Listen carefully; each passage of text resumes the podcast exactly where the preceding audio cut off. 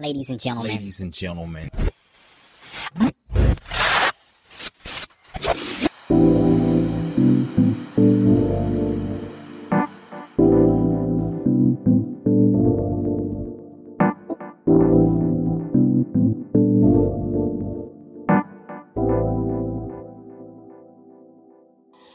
Herzlich willkommen zu der schönen neuen Podcast-Episode. Diesmal habe ich Van Bolle Menzel als Gast und darüber freue ich mich sehr, denn ich habe ihn schon lange auf dem Schirm. Ähm, Van Bo, ich grüße dich. Ja, hallo. Cool, dass du dir die Zeit genommen hast. Ähm, es ist jetzt gerade so, dass ich mich ja auch gefragt habe, was fällt dir denn zum Thema Bildung ein? Ja, äh, auch danke, dass du dich, äh, dass du dir die Zeit nimmst, dich äh, über Bildung Gedanken zu machen. Du bist ja offensichtlich eine Lehrperson. Und äh, ich habe ja auch mal als Quereinsteiger und als Vertretungslehrer in einer Oberschule in Berlin gearbeitet und habe da die Erfahrung gemacht, dass meine Kolleginnen und Kollegen sich äh, viel interessieren für so, ich sag mal so kurzfristige Sachen, sowas wie, wie so einen Vokabeltest vorbereiten oder so einen Lehrinhalt gut rüberbringen, aber sich sehr, sehr wenig für Bildung tatsächlich interessiert haben und teilweise auch Sachen behauptet haben, die aus meiner Sicht einfach falsch sind. Okay. Ähm, und wie bist du denn damit umgegangen? Äh, für mich war das äh, eine sehr große Erfahrung, weil ich ge gemerkt habe, dass es im äh, Lehrerinnenzimmer wahrscheinlich genauso zugeht wie auch bei der Polizei. Ne? Also man schützt sich untereinander und Kritik von außen wird nicht angenommen.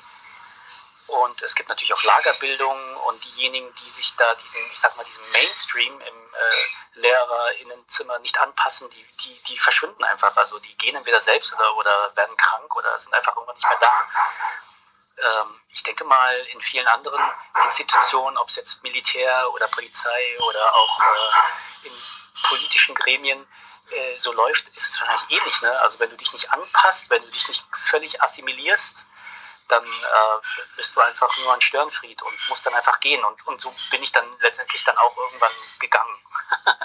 ich passe da einfach irgendwie nicht rein in diese Strukturen. Wie waren denn deine eigenen Erfahrungen in, in der Schule, als du noch Schüler warst? Ich hatte äh, in der Schule ähm, äh, eigentlich überwiegend positive Erfahrungen gehabt. Äh, das lag aber daran, weil ich äh, ganz gut schauspielern konnte und ich konnte einfach so tun, als ob mich das interessiert. Aber es hat mich gar nicht interessiert in der Schule. Ne? Ich habe immer so das wie so eine Art Übel gesehen, dass man irgendwie so erdulden muss. Und dann kann man ja, wenn man äh, zu Hause ist, kann man ja dann anfangen, kreativ zu werden. Zum Beispiel ne? Comics entwickeln, Geschichten schreiben, Filme produzieren. Da war ich elf Jahre alt. Mhm. Und hast dann irgendwann den Sprung geschafft, das weiß ich jetzt so ein bisschen wegen deiner Biografie, ähm, auch ins Musikalische hinein, ne? Ja, genau. Also ich habe äh, ich hab früh angefangen über Musik, also mit Musik zu experimentieren. Damals gab es den C64, Commodore 64 heißt es. Äh, so ein Personal Computer, wenn man so will. Und da gab es so Musikprogramme. Man konnte allerdings immer nur äh, ja, so zwei Töne zur gleichen Zeit abspielen. Das war, da musste man sehr kreativ sein, damit es trotzdem irgendwie nach Musik klang. Und ähm, mit meinem Bruder zusammen, der drei Jahre älter ist, habe ich dann angefangen, die ersten Beats zu machen, wie man das so nennt. Und dann haben wir angefangen zu rappen und Aufnahmen gemacht und Bands gegründet und äh, viele Dinge gemacht, die ich in der Schule nicht machen durfte. Allerdings muss ich sagen, in der Grundschule war das super. Das war nämlich eine musikbetonte Grundschule. Und ohne diese, diesen, äh, diesen Schwerpunkt wäre ich vielleicht nicht der geworden, der ich jetzt gerade bin. Also ähm, damals in der Grundschule musste jeder ein Instrument erlernen. Also wirklich jeder, ausnahmslos. Es gab so einen gewissen Zwang äh, zur Musikalität, aber der hat mir irgendwie geholfen. Ich bin mhm. ja jetzt Architekt, ne, das hat ja auch viel mit Rhythmus zu tun. Mhm. Ja. Ja, du bist ja nicht nur Architekt, sondern würde ich sagen auch Künstler, ne? Das ist ja weiterhin so, wenn man Musiker ist, ist man ja auch Künstler und Architekten, nehme ich mal an, sehen sich häufig, nehme ich mal, ja, so ist so meine Meinung, auch als Künstler, obwohl sie das vielleicht später in ihrem Beruf nicht mehr ausüben können. Naja, also jeder, der schon mal irgendwie äh, eine Dienstleistung für jemand anders gemacht hat, weiß, dass er eigentlich äh, kein Künstler sein kann. Weil letztendlich regiert da einfach nur das Geld. Und mhm. äh, derjenige, der dieses Geld gibt, der hat halt einfach immer recht. Und äh, das ist der Unterschied zur Kunst. Also äh, der, der Designtheoretiker Friedrich von Borries hat es mal ganz schön gesagt, der meinte, Kunst müsste folgenlos sein. Das heißt, äh, man darf als Künstler nicht den Anspruch haben, dass man damit die Welt verändert, sondern man muss äh, sich die Freiheit nehmen, einfach etwas zu machen, weil man es macht und nicht, weil es irgendjemand braucht oder kaufen kann oder verkaufen kann oder es irgendeinen Sinn ergibt, sondern einfach die Dinge zu tun, die in dem Moment richtig sind. Also folgenlos sein und das fand ich wie ganz, ganz interessant. Also das, was ich mache, ist alles andere als folgenlos. Es hat sehr viele Folgen für viele Menschen, vor allem ja. für mich. Finde ich auch. Das sind ja wirklich, würde man schon fast sagen, Auswirkungen hat es, ne? Auf, auf die Menschen. Also eine, ist das nicht auch etwas, was man sich vielleicht oder was, was vielleicht die Hälfte der Künstler sich auch wünschen, nämlich, dass sie etwas bewirken können durch ihre Kunst? Also vielleicht schon so eine Art Aktionskunst oder sowas? Naja, ich gebe ich gehe jetzt erstmal davon aus, dass jeder Mensch ein Künstler oder eine Künstlerin ist, im Sinne von, dass jeder Mensch etwas erschaffen kann, künstlich, also sozusagen nicht natürlich, ne? also natürlich erschaffen wäre ein Kind auf die Welt bringen, das ist sozusagen keine Kunst, sondern das ist einfach normal und die Natur. Aber wenn man sozusagen äh, mit den eigenen Händen äh, eine, eine Figur erschafft, ob das jetzt nun eine echte Figur ist aus, aus Lego oder aus Lehm, oder eine Denkfigur, also ein Gedanke, äh, das spielt jetzt keine Rolle. Das, das, äh, das kann ja jeder. Also jeder Mensch macht sowas. Äh, manche nennen es auch Spielen. Und ähm, jedes Baby, jedes Kind, jeder Mensch fängt an mit, mit spielerischen Erfahrungen und ist demnach ein Künstler oder eine Künstlerin. Und dieses spielerische Moment, das wird aber immer weniger, je, je älter wir werden. Ne? Also wir werden sozusagen immer weniger Künstler mhm. mit der Zeit. Mhm. Ja, genau. Das ist, äh, fällt mir gerade immer dieser, dieser Spruch von dem Gerald Hüther ein, wenn, wenn er sagt, was machen Kinder irgendwie in der Grundschule oder vor der Grundschule mit einer Büroklammer, ne? Dann fallen denen irgendwie hundert verschiedene Sachen ein, was man damit machen könnte. Und äh, wenn sie dann ähm, nach der Grundschule und so weiter dann nochmal die Frage bekommen, dann äh, haben sie schon sozusagen nicht mehr so viele Ideen, was man damit anstellen kann. Also sprich, die ähm, Fantasie nimmt einfach ab. Ja, also ich äh, finde es auch schön, dass du Gerald Hüther kennst. Also meine Lehrer, Kolleginnen und Kollegen kannten Gerald Hüther überhaupt nicht. Ja, das, das kenne ich auch. Also es kennen viel zu wenig. Obwohl er ja so ein, ja, einfach in bestimmten Kreisen, sage ich jetzt mal, ähm, einfach sehr schon so eine Art Guru-Status ähm, hat. Und ähm, ja, also ich, wenn man das Internet durchguckt, dann sieht man einfach so viele Vorträge von ihm, die alle total inspirierend sind. Und es, da wundere ich mich immer, dass, dass es noch nicht zu jedem vorgedrungen ist, dass derjenige existiert. Ne? Ja, das zeigt eigentlich nur, wie, ähm, wie sehr dieser Tunnelblick ne, bei Lehrpersonen äh, so irgendwie sich festgemacht hat. Das, äh, der, der Tunnelblick, das weiß man ja auch aus der Psychologie, der ist ja wichtig, ne, um zu überleben. Aber das ist ersch erschreckend zu sehen, wie sehr Lehrerinnen und Lehrer im Überlebensmodus äh, arbeiten. Ja, also da stimmt mhm. irgendwas nicht. Das ist aber eher ein systemisches Problem und jetzt kein Problem der Lehrerinnen und Lehrer, sondern irgendwie äh, das, äh, irgendwas stimmt nicht in der Art und Weise, wie wir diesen Bildungsapparat äh, aufgebaut haben. Mhm. Ähm, und du hast ja deinen Teil ähm, als ähm, Architekt, als Künstler oder als ähm, Dozent ja dazu beigetragen, das auch zu ähm, gewisser Art damit zu spielen, wenn man mal den Ausdruck auch nehmen, übernehmen darf von dir. Nämlich, ähm, soweit ich mich erinnern kann, hast du ja auch, glaube ich, dein Gehalt, was du ausgezahlt bekommen hast als Honorarprofessor, dann auch an die Studierenden weitergereicht. Ja, also ich habe mich viel einfach mit den Themen Macht äh, auseinandergesetzt. Also äh, also wenn, wenn, wenn, wenn ich äh, so Experimente mit Geld gemacht habe, dann ging es mir gar nicht so sehr um ökonomische Fragen, ne, so um die Frage, was, wie viel ein Mensch zum Beispiel braucht jeden Monat, um zu überleben, so eine Art Grundeinkommen oder sowas. Das, das waren jetzt nicht die Themen, sondern es geht hier um Machtkritik. Also wer, wer hat die Macht, jemand anders zu formen, zu bilden und ihm den Weg zu bahnen zu einem besseren oder schlechteren Leben? Wer hat denn eigentlich diese Macht und warum? Und äh, wer entscheidet darüber, wie diese Machtverhältnisse äh, sind in einer Gesellschaft? Das ist das, was mich sehr, sehr interessiert. Und deswegen habe ich halt einfach das Geld verteilt, weil in dem Moment habe ich äh, meine Machtposition voll ausgenutzt, ne? weil ich entscheide ja darüber, was mit meinem äh, Professorenhonorar passiert. Aber gleichzeitig habe ich äh, mein Umfeld ganz schön irritiert, weil sie auf einmal mit dem Geld ja etwas bewirken können, wenn sie wollen. Also so viel Geld war das auch gar nicht. Ne? Aber es, die Idee war schon irgendwie für die Studierenden schon interessant, dass sie mitbestimmen können, was die Steuergelder, also wie die Steuergelder eingesetzt werden. Das, das Geld, was ich bekommen habe von der Stadt Hamburg, von der Uni, äh, sind ja Steuergelder. Mhm. Und ja. das macht die ganze Sache irgendwie so postdemokratisch. Also sehr irgendwie, ja, sehr interessant. Hast du denn auch ähm, in, ähm, in, der, ähm, in deiner Tätigkeit dort den Studierenden gesagt, sie können selber ähm, das lernen, was sie möchten und ähm, sich das aussuchen, was sie brauchen, was sie, was sie meinen, was noch wichtig wäre für sie?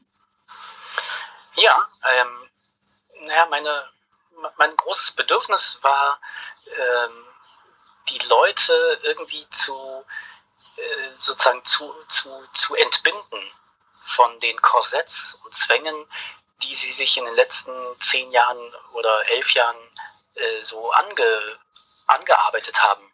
Das war eigentlich so mein, mein Wunsch. Aber damit bin ich kläglich gescheitert. Also die, ähm, es ist eine Illusion zu glauben, dass eine Person innerhalb von einem halben Jahr oder von einem Jahr äh, diese ganzen Ketten äh, ablegen kann, die, die man ja im Verlauf des gesamten Lebens irgendwie sich, äh, sich angebunden hat. Und viele äh, sind ja auch ganz angenehm. Mhm. Also das ist wirklich eine Illusion gewesen. Ne? Da bin ich, äh, würde ich sagen, gescheitert. Mhm. Also ich nehme an, dass du ja viel mit, mit anderen Künstlern auch zu tun hast und ähm, deswegen wahrscheinlich überhaupt auch Leute siehst, die in dem Sinne frei sind oder diese Ketten halt nicht mehr haben. Ähm, und du das gewohnt bist, mit, also mit, um, den Umgang mit solchen Leuten zu haben, weil du vielleicht, also du bist ja auch, nehme ich mal an, selber einer, wenn du das auch ansprichst, für, der, der nicht mit diesen Ketten lebt, ne? Naja, also äh, ich, ich, behaupte es ganz gerne von mir selber, dass ich natürlich diese Ketten nicht so habe, aber jedes Mal, wenn ich mit meiner Frau und der Familie im Urlaub bin oder in einer anderen Stadt oder in einem anderen Land, merke ich, wie sehr ich eigentlich schon so fremdbestimmt äh, bin. Das, das fängt damit an mit der Wahl der Cafés, in denen man gerne hockt. Die Cafés, egal ob Sao Paulo oder Medellin oder London oder Shanghai, die Cafés, in denen ich gerne sitze, sehen alle gleich aus. Wirklich alle gleich. Es gibt irgendwie was Veganes, es gibt äh, guten Kaffee, es gibt äh, Zeitschriften, die Stühle sind schön, äh, die Wände sind schwarz und äh, man kann da gut sitzen. Also es ist irgendwie eine sehr europäische Version von, von Gaststätte, die, die ich immer wieder aufsuche. Und äh, so auch die Unterkünfte, in denen, denen wir dann übernachten, die sehen eigentlich auch immer alle gleich aus. Also vielleicht nennt man das auch International Style, keine Ahnung. Auf jeden Fall hat das was erschreckend Koloniales, äh, wie, wie meine Familie und ich uns verhalten im Urlaub. also so ganz frei, offensichtlich sind wir nicht. Mhm. Ähm, jetzt, wo du das ansprichst, fällt mir ein, es gibt ja auch ähm, dieses Fachgebiet Transformationsdesign. Also du als Architekt achtest, denke ich mal, wie du es auch gerade beschrieben hast, einfach auf die Ausstattung, ähm, auf, ja, ähm, du hast ja, denke denk ich mal, so ein Auge dafür, einfach, wie sieht etwas aus, ästhetisch, ne? wie wirkt es auf mich? Und ich weiß zum Beispiel in, in der Uni äh, Flensburg, da gibt es ja den ähm, Professor ähm, Welzahn, ne? der sozusagen dort das, den Lehrstuhl Transformationsdesign hat. Ähm, hast du da, bist du da schon mal in Kontakt mitgekommen mit diesem Thema? Ja, klar, also Harald Welzer ist ja ein Kollege von mir und der schreibt halt äh, jedes Jahr immer einen Wälzer, so heißt er ja auch Wälzer. und äh, es geht immer irgendwie um Transformieren, aber auch um Hoffnung und der glaubt ja daran, dass die Demokratie doch irgendwie äh, die Menschen zu besseren Wesen machen kann. Ähm, also was ich übrigens bei Welzer, wenn wir schon über Welzer sprechen, äh, was, was, ich ihm hoch anrechne, ja, im, im, im Vergleich zu anderen äh, linken Intellektuellen in Deutschland, ist einfach seine sehr intensive Auseinandersetzung mit der NS-Zeit. Ja, mhm. Also der hat sich sehr, sehr stark auseinandergesetzt mit seinen Großeltern, mit, mit der Nazi-Vergangenheit. Mein Opa war kein Nazi, ist eines dieser Bücher. Also das, äh, das macht ihn äh, für mich äh, hochgradig glaubwürdig. Es gibt ganz viele andere Intellektuelle und Philosophen, die sich damit nicht so sehr auseinandersetzen. Und da denke ich mir auch immer so, okay, ja, kann man machen, ne, aber da fehlt einfach was. Also wenn, wenn man nicht diese, diese Schandflecken sozusagen, diese dunklen Flecken, äh, wenn man die nicht kennt und äh, einen großen Bogen drum macht, dann dann äh, fehlt einfach immer so ein bisschen was in deinem Blick nach vorne, wenn du den Blick nach hinten nicht, nicht so richtig zulässt. Und das hat der Welzer gemacht, deswegen sind seine Werke äh, schon oder seine Gedanken schon für mich sehr, sehr ähm, sehr, sehr interessant und sehr, sehr inspirierend. Ja, das ist ja auch ein Machtthema, ne? Also gerade die NS-Zeit, ähm, da, das würde ja vielleicht auch ein bisschen mit dem, das, das Thema Gewalt gehört ja dazu, ne? Äußere Gewalt, ähm, innere Gewalt, ähm, wie, ja, wie lasse ich mich leiten auch, ähm, ich, ich sehe da irgendwie Parallelen. Also, dass, dass du, wenn, ne, wenn du auch selber sagst, dass das Thema für dich ja auch spannend ist, siehst du das auch so? Ist das, ja, unbedingt. Ist da auch eine Verbindung? Das, das gesamte Verständnis von Menschsein oder von, äh, von Wahrheit letztendlich, ne? das, das Konzept von Wahrheit, dass es sozusagen nur eine Wahrheit gibt, die Wissenschaft ist ja fest davon überzeugt, ne, dass mhm. es nur äh, sozusagen, also es gibt eine Matheaufgabe und dann gibt es halt nur eine Lösung. So, äh, es gibt nicht zwei Lösungen, sondern immer nur eine richtig, ein richtig und ein falsch.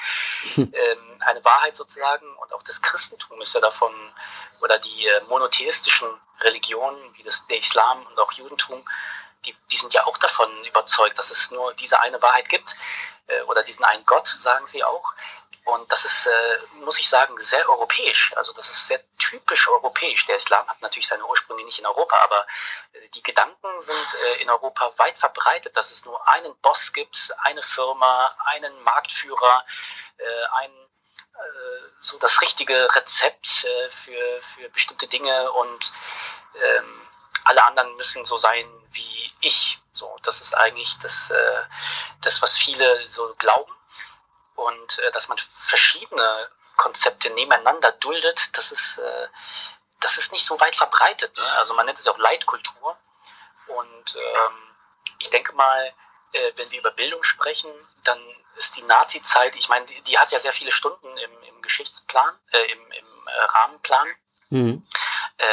Ist, ist zwar der richtige Schritt, glaube ich, in die richtige Richtung, aber äh, ich glaube, äh, wenn es um die Wahrheit geht, wenn wir herausfinden wollen, was ist denn sowas wie Wahrheit, gibt es sowas überhaupt, müssen wir viel früher einsteigen. Ne? Wir müssen mit der Kolonialzeit einsteigen. Wir müssen, äh, wir müssen so bei, bei Gilgamesch eigentlich einsteigen, dem ältesten Buch in, im Europ Europä europäischen Raum.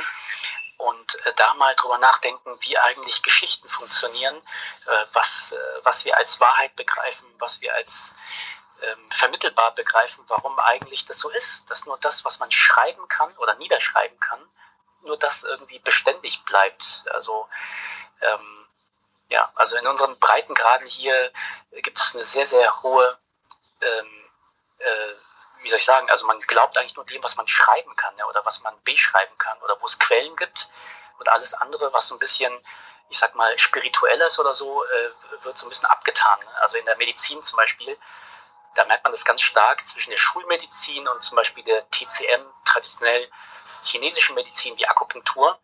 Äh, da gibt es so erste Annäherungen. Ne? Also wenn man zum Beispiel ein Baby bekommt, dann können werdende Mütter schon Akupunktur-Sessions machen, die laut Schulmedizin völlig, völlig esoterisch und Aberglaube sind. Also äh, das wird eigentlich von der Schulmedizin nicht, nicht äh, akzeptiert, ja, dass, dass das irgendeine Wirkung haben kann. Äh, aber ich finde das schön, diese, dass, dass man halt sagt, okay, Schulmedizin sagt, das ist die Wahrheit und äh, TCM sagt, nö, so, so kann man es auch machen und dass es aber parallel nebeneinander existieren darf, das finde ich eigentlich äh, die gute Botschaft. Ne? Also nicht entweder oder, sondern und. Mhm. Ja. Ähm, also das finde ich auch. Also ich, ich ähm, höre mir auch Leute an ähm, bei, bei YouTube. Also ich finde das total spannend, dass es YouTube gibt mit den vielen, wie du auch sagst, verschiedenen ähm, Strömungen und Meinungen, die, die da vorhanden sind. Äh, viele verschiedene Vorträge von, Ex von irgendwelchen Experten, sage ich jetzt mal, wo das Wort Experte ja auch dann auch immer schwierig ist. Ähm, und da finde ich auch, dass man einfach darüber auch sein, tatsächlich seinen Horizont erweitern kann, sobald man bereit ist, mal aus der Blase rauszutreten. Ähm, also da fallen mir jetzt Biologen ein, die zum Beispiel auch, wie du es gerade sagst, ähm, den, den Schritt gehen, dass sie etabliert sind und aber dennoch neue Gedanken zulassen. Ne? Ähm, da, da braucht man auch gar nicht so weit ähm, denken, das ist auch bei Gerald Hüther zum Beispiel so. Also er hat zu mir auch selber mal gesagt, dass er in seinen Büchern auch ähm, den Schritt geht, ähm, Dinge zu ähm, behaupten, die ähm, vielleicht in etablierten Kreisen dann schwieriger werden, das sozusagen mh, dort anzunehmen. Und das ist aber das Spannende, dass man einfach thinking out of the box sozusagen, ne? neue Impulse ja. mit einbeziehen, so wie du es mit den Lehrern beschrieben hast auch. Was, was mich dazu ähm, auch interessieren würde, wäre tatsächlich in die Richtung, ähm, ähm, wie, also ich versuche es mal anders zu formulieren. Wenn ich eine Universität ähm, gründen würde oder ein Ort, ein Lernort, ähm, was würdest du mir da für Hinweise geben, wenn ich das, was, wenn ich das äh, vorhätte und dich da als Berater sozusagen mit einbeziehen würde? Na, das oberste Ziel einer Schule, ich habe ja schon mehrere sozusagen, äh, also nicht Schulen im Sinne von so einer äh, staatlichen Schule oder Privatschule, aber so mehrere, ich sag mal, Orte des Lernens äh, habe ich ja auch schon gegründet. Hier zum Beispiel die Open School in Wien äh, oder die Tiny House University oder House of Rights und äh, Hooray äh, ist so ein politisches Format für das Grundgesetz. Also habe verschiedene Sachen ausprobiert und die ähm, die, die, die, äh, die wichtigste Erkenntnis, die mir dabei gekommen ist, bei all diesen Aktionen, ist eigentlich die, dass äh, der Versuch immer da sein sollte, dass man die Schule abschafft. also ähm, es gibt so Kräfte, ne, die, äh, die man braucht, um Dinge zu erhalten, zum Beispiel eine Familie ne, um eine, oder eine Ehe, eine Freundschaft, äh, um, um solche ähm, Konstruktionen zu erhalten, äh, zu konservieren, zu, zu beleben, zu pflegen, braucht man ganz bestimmte Kräfte, um eine Firma zum Beispiel aufrechtzuerhalten oder eine Schule braucht man ganz bestimmte Kräfte. Und dann gibt es aber äh, Kräfte, die man braucht, um Dinge, um neue Dinge zu finden. Ne? Also ähm, Neugier ist zum Beispiel so eine Kraft. Und das kann sich manchmal widersprechen. Ja? Also wenn man zum Beispiel, äh, wenn man sehr neugierig ist, dann wird man sich bewegen, ja, wird man Dinge verlassen. Und wenn man aber konservieren will, äh, äh, ist Neugier der größte Feind.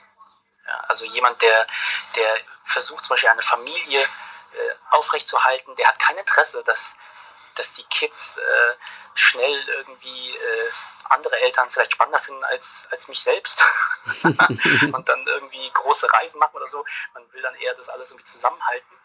Und äh, als monogames Paar hat man auch nicht so ein Interesse, dass die Ehefrau irgendwie sich nach anderen Männern auch umschaut und nach anderen Partnern.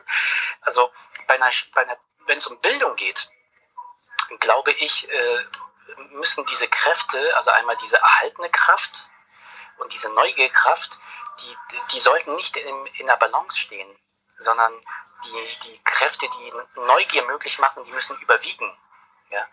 Das, das äh, setzt aber wiederum voraus, dass man die Schule selbst immer wieder in Frage stellen darf und vielleicht sogar auch immer wieder schließen darf oder, oder also dass die Selbsterhaltungskräfte sozusagen nicht überhand äh, gewinnen. Und wenn du dir mal anschaust, wie Universitäten funktionieren, da geht es nur um Selbsterhaltungskräfte. Die Art und Weise, wie Professorinnen und Professoren bezahlt werden, das läuft ja darüber hinaus, dass die ihren Lehrstuhl über Drittmittel finanzieren und immer wieder jedes Jahr publizieren müssen. Es gibt so einen Publikationszwang. Ähm, da entsteht ja nicht immer irgendwie was, was, äh, was Erkenntnisreiches, ne, sondern es geht nur um Selbsterhaltung, dass sie einfach ihren Lehrstuhl behalten können. Und diese Kräfte, die sind äh, meines Erachtens, äh, die muss man minimieren. Also man müsste einen Ort schaffen, wo Menschen nicht äh, der Selbsterhaltung willen irgendwelche Pamphlete schreiben und irgendwelche wissenschaftlichen Arbeiten schreiben, die kein Mensch liest und auch niemand versteht, sondern diese Kräfte sollten diese Menschen lieber einsetzen, um, um neue Dinge irgendwie zu erforschen oder neue Dinge möglich zu machen. Ja? Und diesen Ort gibt es so noch nicht so richtig, ja, wo, wo sowas entstehen kann. Also keinen beständigen Ort zumindest. Ich glaube fast der einzige Ort, wo man wirklich permanent lehren kann und lernen kann, ist nicht die Universität, ist auch nicht die Schule, ist auch nicht die Ausbildungsstätte, sondern ist letztendlich die Stadt. Ja, also das ist so gerade meine These, dass du in der Stadt mit den vielen verschiedenen Lebensentwürfen und ökonomischen Abhängigkeiten äh, da kannst du, glaube ich, viel mehr lernen als in, in, so, in so einem Unicampus. Vor allem, mhm. weil du ja auch gleich äh, ne, unter Realbedingungen äh, fliegen kannst, aber auch fallen kannst. Mhm. Also die, die Schule an sich sozusagen ist eigentlich Teil des Problems. Ja? Also wenn man die Stadt als Schule bezeichnet, dann, dann wird es interessant. Ja? Also wo es dann nicht mehr so klare Hierarchien gibt. Ja, und das auch eher so zufällig eintritt, ne? Das, was man Richtig, lernt. genau. Also äh, die Stadt ist ja ein reiner, wie soll ich sagen, die Stadt ist ja ein reiner Prozess, ja, ein, äh, ein reiner, ein, ein reiner äh, Schnappschuss, sage ich mal, ein, ein kurzer Ausblick, wie verschiedene Menschen irgendwie zusammenkommen und ständig immer im Wandel und schwer planbar. Und äh, ich denke, äh, Menschen sind genau das. Ja? Also sind immer im Prozess, sind immer in Bewegung, sind schwer zu planen und äh, sollten möglichst eigentlich immer frei bleiben. Ja. Ähm, ein weiterer Ort, ähm, der mir auch einfällt, den ich, ähm, wo ich ja auch ein Buch liegen habe, nämlich sind die Chaos-Piloten aus Dänemark. Kennst du die zufällig? Chaos-Piloten? Was machen die dann? Ähm, die sind schon irgendwie, ich glaube, seit den 90ern irgendwie unterwegs. Und zwar, so wurde es mir gesagt, ähm, ich war auch noch nicht da, in Aarhus sind die. Und da geht es darum. Du meinst die Architekten? Nee, sind keine Architekten. Das ist eine tatsächlich eine, die nennen sich, glaube ich, auch sogar Business School. Das ist so ein bisschen wie der Ableger von denen in Amsterdam, die nennen sich Nomads. Und das äh, wurde mir gesagt, dass, dass das Orte sind, wo die Studierenden selber entscheiden können, wen sie als Dozierenden haben möchten, was sie brauchen. Da geht es in, in Richtung äh, Entrepreneurship, sogar Social Entrepreneurship, also selber aktiv werden, ähm, Projekte selber sich ausdenken, die die Welt tatsächlich verändern zum Guten hin, so habe ich das wahrgenommen. Und die versuchen dann das Netzwerk zu nutzen, was über die Jahre aufgebaut ist, um dann selber vielleicht so äquivalent zur Stadt, selber das im Real Life dann umzusetzen, die Projekte. Ja. Also das ist etwas, was ich sehr spannend finde, auch, ja. Ja, es gibt, äh, es gibt aber ganz viele. Ne? Es gibt ganz, ganz viele so eine spannenden ähm, Projekte. In, äh, allein in Berlin, da gibt es ja auch so demokratische Schulen und die Netzwerkschule und ähm, also, äh, aber nicht nur äh, hier in Deutschland, sondern auch in, in der Schweiz, in Österreich und so weiter. Da gibt es ja ganz, ganz viele spannende Konzepte.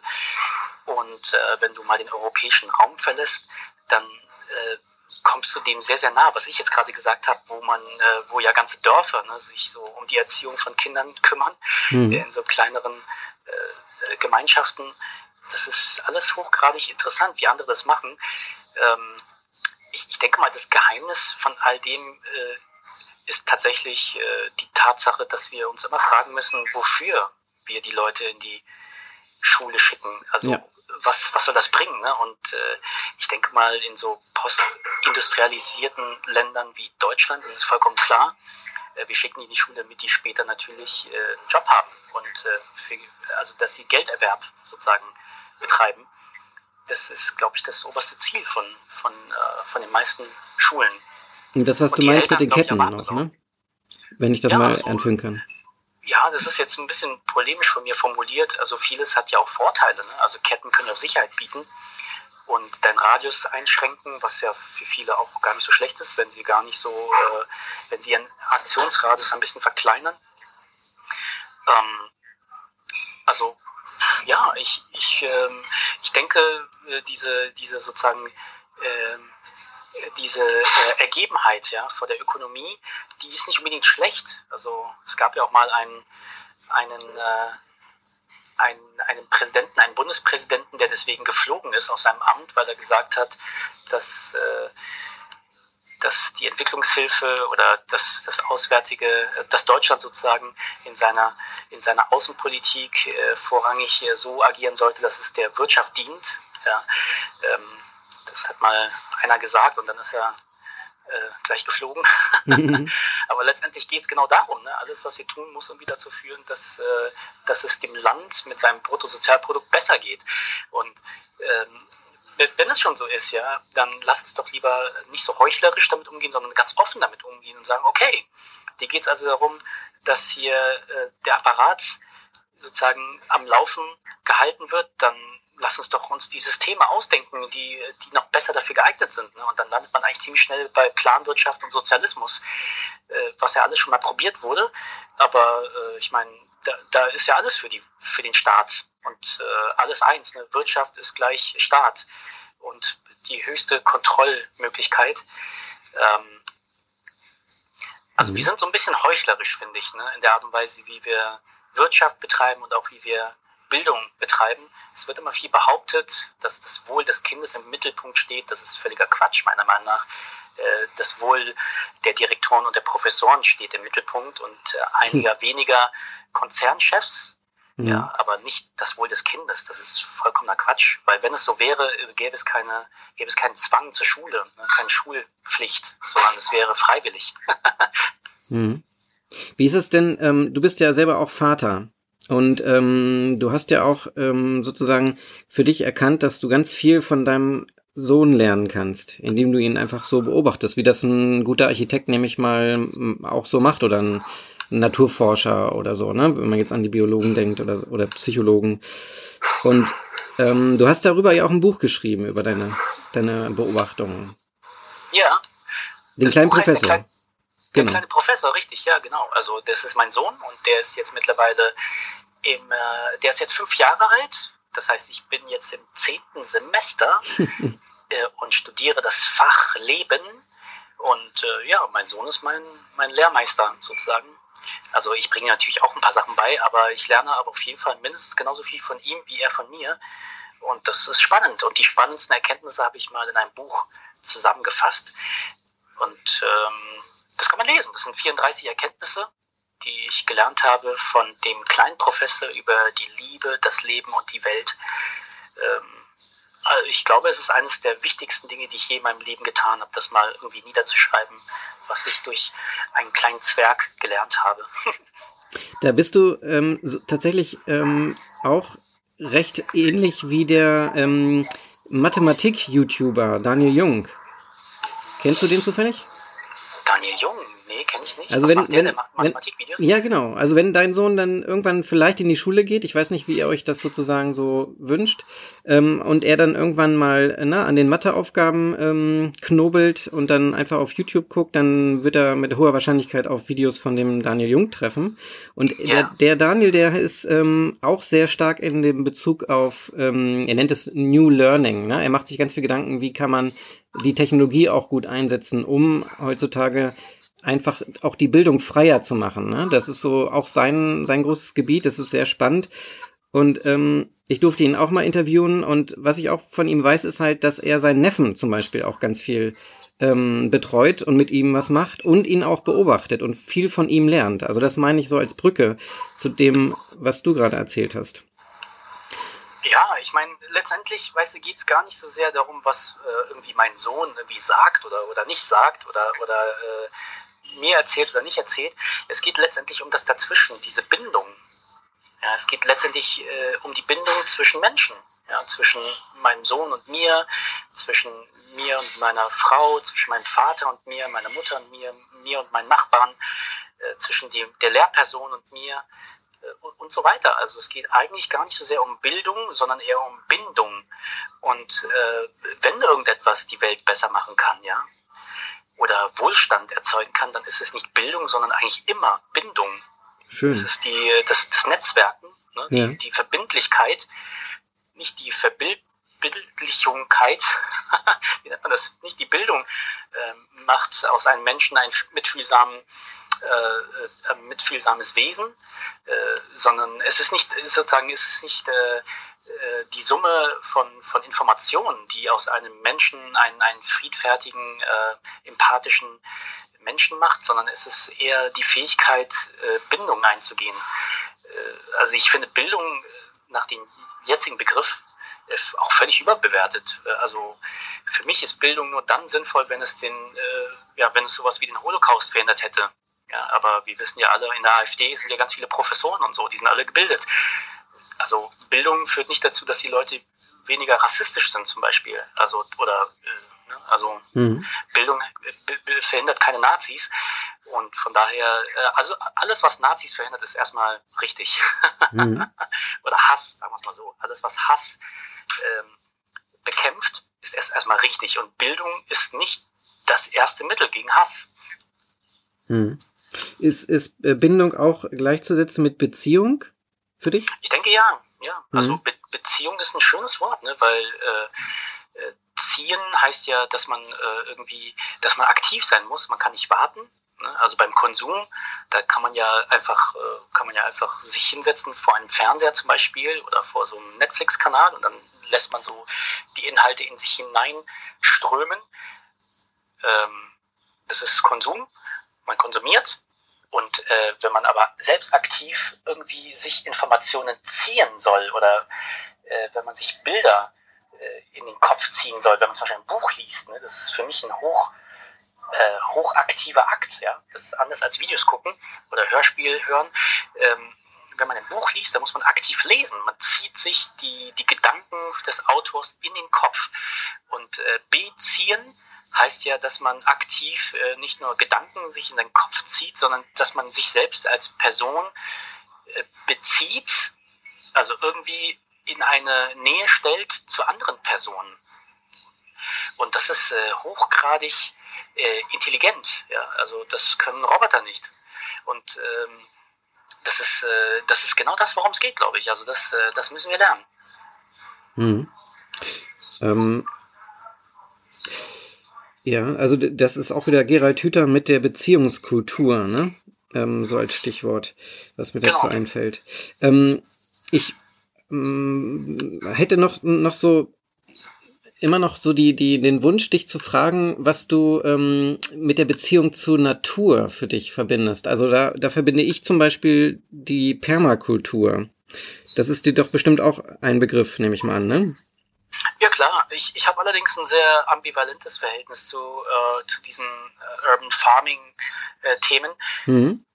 Also es gibt so verschiedene äh, Perspektiven darauf, ja. Also die eine Perspektive ist, äh, was können wir tun, damit die Leute weniger pendeln, sage ich mal. Also es gibt ja so diese weit verbreitete ähm, äh, Logik, dass man als Stadtmensch irgendwann sich ein Haus kaufen muss, irgendwann im Grünen, so für mhm. die Familie, die natürlich äh, alle äh, äh, genormt ist. Also die, diese Vorstellung gibt es. Und alles, was dieses äh, pendeln, also wenn, wenn ich das mache, muss ich ja pendeln, weil äh, mein Lebensmittelpunkt ist natürlich nicht in Brandenburg, von niemandem ist der Lebensmittelpunkt in Brandenburg, sondern äh, das ist immer irgendwie woanders, ja. Mhm. Eher irgendwo in der Stadt, ja, irgendwo in Berlin oder so, oder in Hamburg oder, oder in irgendeiner, äh, in, in einer Gemeinschaft, wo halt einfach Kitas sind und äh, Krankenhäuser und Polizei. Und auf dem Land gibt's sowas eigentlich nicht. Und oder zumindest äh, gibt es da keine Auswahl. Und ähm, alles, was jetzt verhindert, dass die Leute irgendwie aufs Land strömt, ist erstmal irgendwie gut, glaube ich, weil äh, so, ähm, weil die Antwort, die, die liegt, glaube ich, nicht äh, auf dem Land. Die Antwort liegt eher bei den Menschen in der Stadt. Und Permakultur oder Urban Farming und Urban Gardening und so weiter, das sind ja alles äh, Methoden, und Kulturtechniken, die man in der Stadt machen kann, in brachliegenden Flächen zum Beispiel, auf einem Grundstück, was nicht mehr genutzt wird oder, oder äh, ungenutzt dasteht, wie die Prinzessinnengärten. Das sind alles erstmal Dinge, die ich äh, hochgradig spannend finde und auch gut finde. Ähm, was ich halt so ein bisschen äh, so kritisch sehe, ist diese, wie soll ich sagen, diese, äh, dieser Gedanke, ja, dass äh, wir als Menschen die, die Welt retten müssten oder so oder, oder irgendwie den Klimawandel äh, verhindern müssen oder wie soll ich sagen, also dass wir, äh, dass wir die Natur retten müssen ne? oder Delfin oder so. Ähm, das, das halte ich für hypokratisch. Also äh, das ist nicht, äh, das ist nicht, das ist nicht ehrlich, weil wir retten ja nicht die Welt. Ne? Wir retten ja eigentlich, äh, also wenn wir irgendjemand retten wollen, dann ist es ja nur uns selbst. Und wenn wir mhm. meinen, also wenn wir meinen, wir retten uns selbst, meinen wir ja nicht uns Menschen, sondern eigentlich unseren Wohlstand. Und wenn wir von, von Wohlstand sprechen, meinen wir auch nicht den Wohlstand äh, von allen Menschen auf der Welt, sondern nur von denen in Europa. Also das ist äh, sehr, ähm, das ist eigentlich sehr kolonial, ja. Also wenn man sagt, wir wollen die Welt retten, dann meint man eigentlich, wir wollen den europäischen Standard in Europa retten. Und warum sollte ich das tun? Also was, äh, warum sollte ich das machen, ja? Also ich, ich habe ein sehr ambivalentes Verhältnis zu, zu diesen Naturthemen, Naturrettungsthemen. Ich denke mal, dass das nicht funktioniert, dass wir im Einklang mit der Natur leben. Der Mensch hat in dem Moment, wo er entschieden hat, Siedler zu sein und nicht mehr nomadisch zu sein, hat er einfach entschieden, okay, die Natur ist unser Feind, im Sinne von, wir müssen ihn, ihn uns untertan machen und äh, Yuval Harari, der israelische äh, Schriftsteller und äh, Philosoph, hat das ganz schön beschrieben. Ähm, um die Natur uns untertan machen zu können, brauchen wir halt natürlich irgendwie eine Begründung. Ne? Also wie können wir das legitimieren, dass wir zum Beispiel äh, Tiere domestizieren und essen und so und, und schlachten und züchten. Und das Christentum und die Erfindung der monotheistischen Religion war eine sehr schöne Legitimation, um letztendlich Landwirtschaft betreiben zu dürfen, äh, äh, mit der Erlaubnis Gottes sozusagen. Also das ist sehr, sehr spannend. Ne? Und ähm, deswegen äh, halte ich nicht viel von der Idee, dass der Mensch und die Natur, dass das irgendwie zusammengehört. Äh, wir sind der Feind der Natur, so würde ich es eher sagen. Und alle Bedürfnisse und Versuche, das irgendwie in Einklang zu bringen, ist eigentlich eine heuchlerische, versteckte Mission, um den europäischen Wohlstand irgendwie zu rechtfertigen, mhm. der ein Problem ist für den Rest der Welt. Ja, ich, also ich habe bisher Permakultur so verstanden, ähm, dass man, wie du schon sagst, das im Einklang mit der Natur, ne, dass das Menschsein äh, erlebt, bloß mit den natürlichen Kreisläufen zusammen und nicht, wie du schon beschrieben hast, was normalerweise meistens passiert gegen diese Kreisläufe. Ne, dass man sozusagen durch Beobachtung versteht, wie läuft eigentlich, wie laufen diese natürlichen Prozesse ab und sie dann ähm, so versteht, dass man sie klar schon beeinflusst, aber auch mehr in die Richtung äh, zum, also fördert. Das ist also so ein förderliches, lebensbejahendes ähm, Konzept. Ist. So, so ist mein Verständnis des, äh, wegen der Permakultur. Na, wenn du schon von Kreisläufen sprichst, das ist ja sehr interessant, ähm, dann müssten wir eigentlich ganz ehrlich fragen, also wenn, wenn wir als Menschen uns Teil eines Kreislaufes sehen, ja, vielleicht ein, eines natürlichen Kreislaufes, so wie ja jeder Baum und jede, jede Biene Teil eines natürlichen Kreislaufes ist, müssten wir uns ja eigentlich fragen, ob die Praxis, die wir äh, seit äh, Jahrtausenden irgendwie an den Tag legen, dass wir versuchen, unser Leben zu verlängern, nicht vielleicht gegen den, die, die Logik des Kreislaufes ist. Also irgendwann ist es halt einfach so, dann ist die Zeit gekommen für eine Biene und für einen Baum und auch für den Menschen. Ne? Und das wäre ja äh, komisch, ja, wenn Bienen anfangen würden, äh, ihre, ihr Leben zu verlängern künstlich oder auch Bäume, wenn die anfangen würden, irgendwie äh, Kliniken zu bauen, um sich künstlich irgendwie zu verlängern, ihren, ihren, ihren, ihr Leben sozusagen hinauszuzögern. Ähm, wir Menschen machen das ja. Also wir würden niemals jemanden, der irgendwie einen Unfall hat oder so, äh, verbluten lassen, sondern wir würden ihn natürlich versuchen zu retten. Aber die Frage ist, äh, ist das eigentlich korrekt? Ja, also äh, wenn wir uns als Teil eines, eines großen Ganzen sehen, wo es ja auch Logiken gibt, die wir vielleicht nicht verstehen können, ja, also sowas wie, äh, wann kommt denn eigentlich die Zeit zu sterben, zum Beispiel so als Frage, als, als ethische Frage oder äh, ähm, moralische Frage. Ähm, wie viel dürfen wir eigentlich eingreifen? Also wie, wie sehr dürfen wir eigentlich das beeinflussen? Und äh, ich denke mal, solange wir alles tun, ja, um, um Menschenleben künstlich zu verlängern, ähm, kommen wir einfach nicht weiter mit der Frage, ob wir wirklich Teil dieser Welt sind oder eher sowas wie Übermenschen, Superhumans, die äh, versuchen eigentlich äh, nur länger zu regieren und länger den Ton anzugeben, als es uns eigentlich erlaubt ist. Mhm. Und ähm, was, was könnte denn da deiner Meinung nach so ein Weg sein? Der, welches Signal könnte man für sich selber verstehen, ähm, dass es jetzt zu Ende ist? Oder welches, welche Haltung, Grundhaltung ähm, wäre vielleicht deiner Meinung nach ähm, besser? Oder jedenfalls wäre eine gute Alternative? Tja, gute Frage. Also ich denke mal, äh, so sich zu binden und sich auch wieder zu lösen, das ist schon ganz gut. Also wenn man das lernt ja, und kultiviert und keine Angst hat vor dem Fremden, vor neuen Gedanken, vor neuen Identitäten, äh, das würde schon helfen, ja. Also ich will ja nicht wissen, wie viele grausame Diktatorinnen und Diktatoren äh, da draußen ihr Unheil getrieben haben, weil sie einfach nichts, weil sie einfach zu wenig Bindungen hatten, ja, zu Menschen, ob es zu den eigenen Eltern ist oder oder äh, äh, zu wenig Liebeserfahrung oder Anerkennung gehabt haben. Das würde ja schon helfen, wenn wir einfach so ein bisschen mehr äh, in unsere eigene Bindungskompetenz äh, investieren würden, sozusagen. Ähm, also ich denke mal, da, da kann so ein Weg sich auftun, ja, dass man gar nicht so sehr nach außen guckt, sondern eher nach innen. Äh, was was brauche ich denn eigentlich, um glücklich zu sein? Ähm, wie viel wie viel Zucker brauche ich und äh, wie viel wie viel äh, ja wie, wie, viel Bindung brauche ich? Ähm, ja, das das sollten wir uns jeden Tag fragen. Mhm. Ähm, du befindest dich auch gerade, ähm, höre ich ja auch im Hintergrund, ja, im Café, hast du gesagt. ja. Äh, ist, es das, genau. äh, ist es das Café, was sozusagen ähm, dein Wohnzimmer eigentlich ist?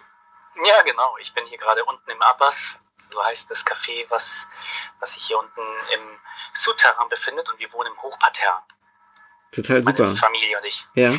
Also das, ja. das weiß ich auch aus deinen Vorträgen, dass du mal erzählt hast, dass ihr euch überlegt habt als Familie, ob ihr nicht ähm, mehr Zimmer braucht äh, in der Stadt in Berlin und das aber sehr teuer wäre, wenn wenn ihr euch ähm, ähm ja wenn ihr diese Entscheidung treffen würdet. Ähm, und dann habt ihr einfach gesagt, nee, wir brauchen gar nicht mehr Zimmer. Wir machen uns in, unserer Zweizimmerwohnung einfach ähm, so gemütlich, dass das unseren Ansprüchen gerecht wird. Und äh, das Wohnzimmer, wie du gerade beschrieben hast, ist dann einfach das Café, was im Souterrain ist. Ja, es geht um eine äh, Gebrauchsanweisung für die Stadt letztendlich, ja. Mhm. Das, äh, die, die ja keiner irgendwie hat. Also kein Mensch weiß ja, wie man so mit der Nachbarschaft umgehen muss oder umgehen sollte. Das muss man irgendwie äh, sich selbst äh, sozusagen beibringen. Und äh, ich, ich habe jetzt einfach mal äh, die Stadt als Teil meines Lebens äh, definiert. Ja, das ist eine Entscheidung, die muss man treffen. Das heißt, mir ist es nicht egal, was mit der Stadt passiert, sondern ich kümmere mich. Und äh, für dieses Kümmern möchte ich aber auch Anspruch haben, diese Stadt benutzen zu dürfen. Und deswegen bin ich halt gerne einfach in den Angeboten der Stadt zu Hause. Das heißt in den Cafés, auf den Straßen, auf den Parkbänken, in den Parks, in den Zoos, in den, in den Museen, in, äh, in, den Einrichtungen, in den Universitäten, in den Schulen. Also das gehört jetzt alles mir sozusagen. Ich, das ist alles mein, das sind alles erweiterte Zimmer meiner Wohnung. Total schön. Ähm, was hast du denn, ähm, also kannst du denn selber, ähm, wenn, wenn ich so dran denke, als Architekt hast du ja auch sehr viel gebastelt schon in deinem Leben. Äh, Modelle hergestellt. Du hast selber Hartz-IV-Möbel, ähm, die, die Internetseite und das Konzept dahinter entwickelt. Und du bist mit dem Tiny House ähm, jetzt auch beschäftigt, die Tiny Houses. Ähm, wie, wie, wie stehst du zu der Maker-Kultur? Weil das ist dann nochmal eine Erweiterung, aber das würde ich da einfach mit, mit einbeziehen. Ist das auch für dich ein, ein sinnvoller Raum, wo man etwas machen kann? Maker Spaces zum Beispiel? Ja, also ich, ich bin ja äh, sehr gerne in Copyshops. Also früher nannte man das Copyshop, ne? also wo man einfach Maschinen hat, die, die einem helfen, irgendwie Dinge zu produzieren oder zu vervielfältigen oder zu verkleinern oder zu vergrößern. Und Makerspaces sind letztendlich äh, ja so Nachbarschaftszentren mit äh, Geräten. und äh, ich finde das super. Also alles, was Menschen zusammenbringt, finde ich erstmal irgendwie total toll und äh, wichtig. Mhm. Und ähm, wie, wie ist der Sprung? Kannst, also, weil es geht ja auch darum, dass man vielleicht sogar das ja, Geräte verbindet mit, mit äh, Arduinos oder mit äh, Raspberry Pis oder so weiter. Also das stammt ja auch aus der Künstlerszene, so diese tatsächlich diese, ein, diese ja, kleinen PCs, sage ich jetzt mal, oder die kleinen Einplatinencomputer oder wie man sie nennt. Und ähm, hast du selber mh, hm, auch schon mal Programmieren versucht oder gelernt? Kannst du das vielleicht oder meinst du, dass das sollte jeder können? Oder wie ist, wie ist das, ja, deine Haltung dazu? Äh, na, ich, ich weiß es von äh, so verschiedenen Initiativen, die zum Beispiel versuchen, äh, diese ganze Programmierwelt ein bisschen zu, zu, zu diversifizieren, indem sie so mehr weibliche Teilnehmerinnen dafür gewinnen will. Ne, so, ähm, es gibt ja verschiedene Initiativen, wo so Mädchen auch irgendwie äh, ja, ermutigt werden sollen zu programmieren. Ich, ich finde das alles sehr, sehr interessant. Ich habe auch ähm, selber mal probiert, irgendwie äh, so ein bisschen äh, so HTML zum Beispiel mal zu lernen. Mhm. Ähm, ja, aber letztendlich, weißt du, ist diese Fähigkeit, ähm, Rezepte zu erstellen. Ein Programm ist eigentlich nichts anderes als ein Rezept. Ja, ja, das heißt, genau. du musst ja selber äh, du musst ja diese ganzen Zutaten nicht haben, ne? aber du musst halt wissen, wie, wie man, äh, in welcher Dosis und in welcher Reihenfolge man die irgendwie zusammenbringt. äh, diese Fähigkeit, Rezepte zu erstellen, das ist eigentlich, ja, das, das macht uns zu Menschen. Also ähm, die Bibel ist ja nichts anderes als so ein Rezept, der Koran auch und ähm, äh, in Neudeutsch nennt man das Algorithmus, also If-Go-To-Prozesse sozusagen. Ne? Wenn das und das passiert, dann mache das. Äh, das ist eigentlich, äh, ja, äh, unser Grundgesetz ist sowas, ja, ist so ein Algorithmus und äh, jede Verfassung ist so ein Algorithmus, das ist schon sehr, sehr spannend. Und äh, ich, ich, glaube nicht, dass man jetzt extra Raspberry Pi, Pi irgendwie lernen muss, um, um Algorithmen zu erstellen. Manchmal reicht auch einfach nur äh, Nachdenken. das ist auch schon der Beginn von Programmieren. Und Informatikerinnen oder Mathematikerinnen und ähm, vor allem auch so Juristinnen, die können das sehr, sehr gut übrigens. Mhm, Dieses stimmt. Denken, falls das und das passiert, dann befolge das und das. Das ist, äh, das ist gut, das ist, äh, ja, dass man das lernen kann. Ja. Ähm, kennst du den Architekten ähm, Christopher Alexander? Hast du schon mal was von dem gehört? Christoph Alexander. Aber das ist oh, ein, jemand, der so einen gewöhnlichen Namen hat, der macht wahrscheinlich ganz abgespacede Sachen. Ja, der, der hat zum Beispiel die Mustertheorie entwickelt. Und ich habe okay, mir mal sagen lassen, im, im Architekturstudium gehört das wohl ähm, zur Standardliteratur. Auf jeden Fall der Hinweis, dass es den Menschen gibt und was der so gemacht hat. Der hat nämlich ähm, immer so Umfragen gemacht und ganz dicke Bücher danach geschrieben über seine Erkenntnisse, nämlich was ist eigentlich lebendig? Und da hat er dann immer zwei Alternativen gezeigt oder, oder eine, eine Sache und eine Alternative dazu und Leute befragt, was von den Bauten empfindet ihr als ähm, ja, organisch oder, oder lebendig. Und darüber hat er dann, weil er ganz viele Leute befragt hat, dann rausgefunden, welche Elemente sind wichtig, ähm, um als lebendig ähm, angesehen und äh, ja, angesehen zu werden und, oder so empfunden zu werden. Und ähm, das ist in, dann in seine Mustertheorie eingeflossen. Und das Spannende ist, dass bei ihm, er ist nicht nur Vorbild auch für die schon von mir genannte Permakultur, sondern auch tatsächlich fürs Programmieren.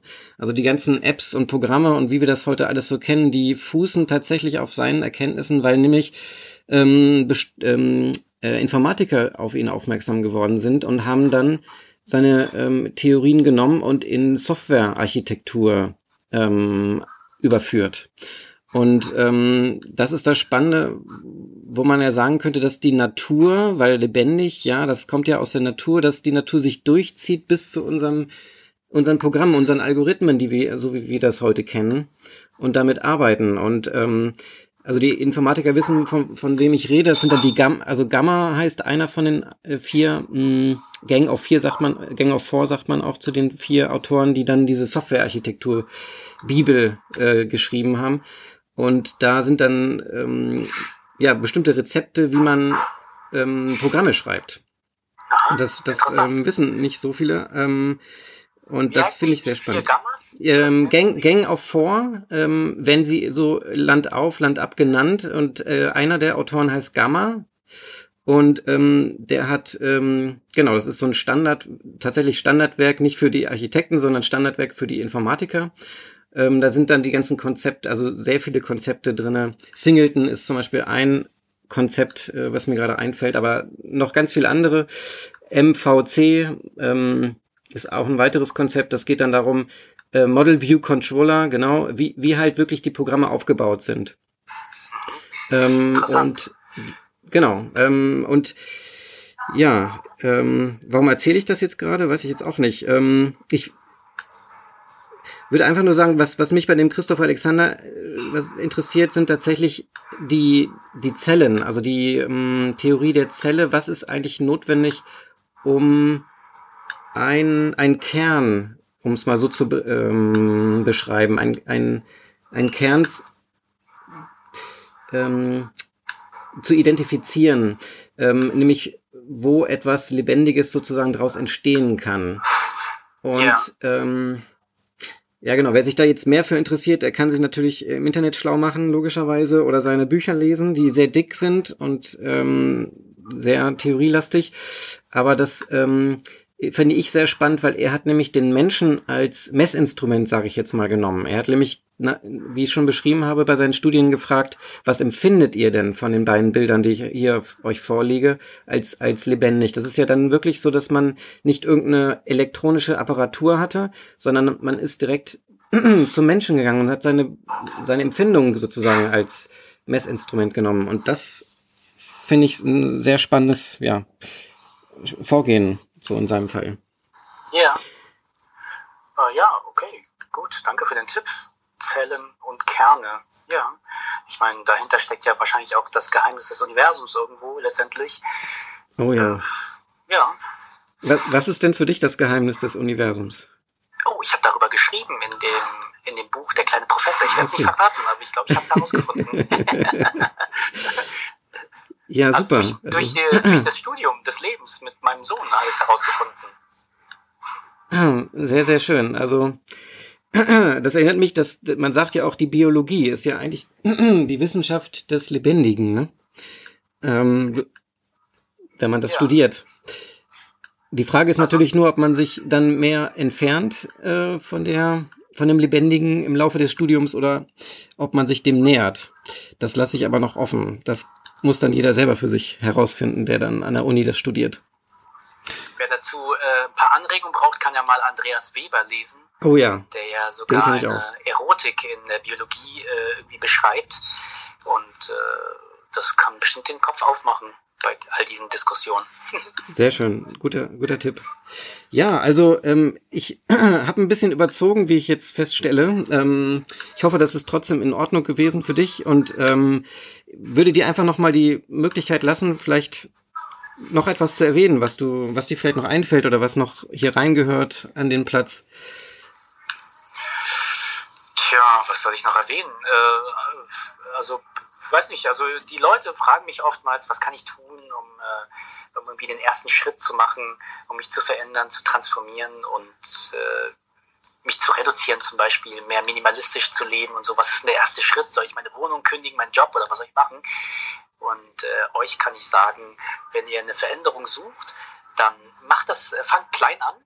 Ja, und äh, es gibt eine kleine Übung, die ihr machen könnt. Äh, das könnt ihr sofort machen die ist nicht so einfach, aber vielleicht schafft ihr das. Und diese Übung äh, liegt darin, dass ihr aufhört, mit Taschen aus dem Haus zu gehen. Also mhm. schaut euch das mal an, was ihr alles an Taschen, Rucksäcken und, und äh, ja, so Laptop-Rucksäcken äh, und Taschen mit euch rumtragt und lasst es einfach mal zu Hause. Geht ohne Tasche raus und dann versucht mal herauszufinden, wie ihr diese vielen Hunderten von Dingen, die ihr jeden Tag immer mit euch rumschleppt, wie ihr die eigentlich transportiert. Und wenn ihr merkt, dass ihr die gar nicht braucht, dann fragt euch doch mal, warum ihr die eigentlich die ganze Zeit mit euch rumschleppt. Und äh, wer euch das gesagt hat, dass ihr das so alles mit euch tragen müsst und was das eigentlich bedeutet, wenn man diese ganzen Sachen wie Taschentücher, Stifte, ähm, Handy, Auflade, Powerbanks und so weiter, äh, also wenn man das alles auf jeden Fall nicht mehr griffbereit hat, was bedeutet das eigentlich für dich als Mensch? Wirst du dann sterben oder kannst du dich beziehen und eine Bindung aufbauen mit anderen Menschen, die das dann vielleicht haben, wenn du es in dem Moment brauchst. Dann brauchst du nämlich diese Taschen nicht mehr. Und äh, das ist so eine Übung, die ich empfehlen kann. Geht ohne Taschen raus, sondern einfach nur so mit dem, wie ihr seid und nehmt nur so viel an, wie ihr in, mit zwei Händen tragen könnt. Mal sehen, was das mit eurem Leben macht. Wow.